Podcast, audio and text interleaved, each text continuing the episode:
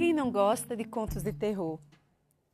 Suspense, aquela expectativa.